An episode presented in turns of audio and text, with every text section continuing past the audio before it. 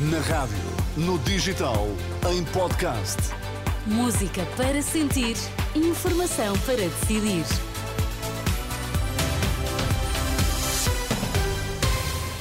Tempo de notícias na Renascença. Começamos pelos destaques.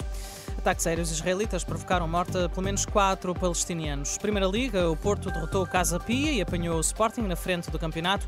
Os Leões sofreram ontem uma derrota em Guimarães. Pelo menos quatro palestinianos morreram esta madrugada num ataque aéreo israelita na faixa de Gaza. Segundo a estação de televisão Al Jazeera, foi atacada uma zona onde existe um campo de refugiados na região central da faixa de Gaza. Há também relatos de feridos em consequência deste bombardeamento. Nas últimas horas, uma fragata francesa abateu dois drones iemenitas no Mar Vermelho que se dirigiam na sua direção, vindos da costa do Iémen. É uma informação avançada pela Marinha Francesa. Em comunicado, os rebeldes Houthis do Iémen, apoiados pelo Irão, ameaçaram atacar atacar navios que se dirigissem aos portos israelitas caso não fosse autorizada a entrada de comida e medicamentos na faixa de Gaza. De recordar que recentemente os Houthis atacaram navios que afirmam ter ligações diretas com Israel. Entretanto, o presidente israelita reagiu de forma favorável ao veto dos Estados Unidos na resolução do Conselho de Segurança da ONU, que exigia um cessar-fogo imediato na faixa de Gaza.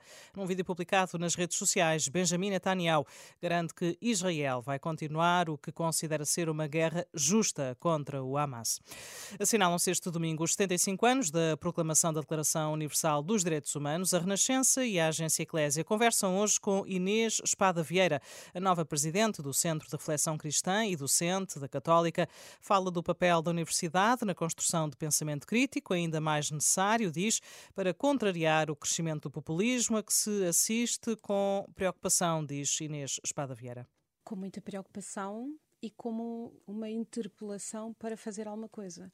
E fazer alguma coisa é dar testemunho, é não nos negarmos uh, também a, a partilhar as nossas ideias, ajudar a construir um pensamento crítico, porque o discurso populista é um discurso relativamente fácil de desmontar com uma ou duas chaves de leitura, não é? E penso que mais do que centrarmos no discurso populista, todos nos nossos lugares de trabalho, de família, de encontro, podemos agir de uma forma pedagógica, porque às vezes as pessoas que acham que os refugiados são todos uns malandros e que nos vêm tirar o trabalho e outras coisas, é porque nunca ninguém ajudou a desmontar esses medos. As pessoas têm medo não porque são más pessoas, só porque é o medo do desconhecido.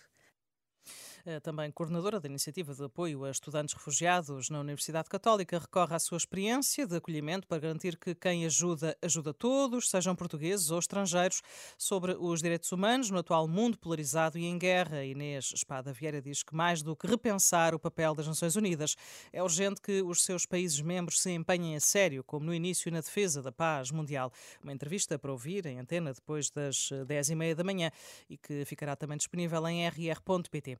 É inaugurado este domingo o presépio Vivo de Priscos, em Braga, que este ano pretende alertar para o tráfico humano. Entre 600 figurantes está Nadine, natural dos Camarões. Antes de chegar a Portugal, teve um percurso atribulado que passou pela Argélia, Líbia e Itália, como conta aqui o padre João Torres, o pároco de Priscos. Ao chegar à Argélia, eh, não era uma promessa de trabalho digno, foi para uma casa de alterne. O companheiro atual que ela agora tem conheceu e ajudou-a a fugir para a Líbia. Na Líbia, ela foi raptada por guardas prisionais. O companheiro que tem eh, teve que pagar uma caução de mil euros. E depois conseguiu fugir nestes navios até chegar a Lampedusa, onde foi salva por um navio humanitário. A Itália recusou a entrada dela em Itália e Portugal acolheu-a de braços abertos. Em tempo de guerra, o padre João Torres, pároco de Priscos, diz também que este presépio pretende deixar um apelo à paz. O Porto, na última noite, venceu o Casa Pia por 3-1, jogo da 13ª jornada da Primeira Liga. Com esta vitória, os Dragões alcançam o Sporting, adversário, na próxima jornada, no topo da classificação. Ambos têm agora 31 pontos. Os Leões foram ontem a Guimarães perder por 3-2. Na próxima semana, o Benfica vai a Braga e o Sporting recebe o Futebol Clube do Porto.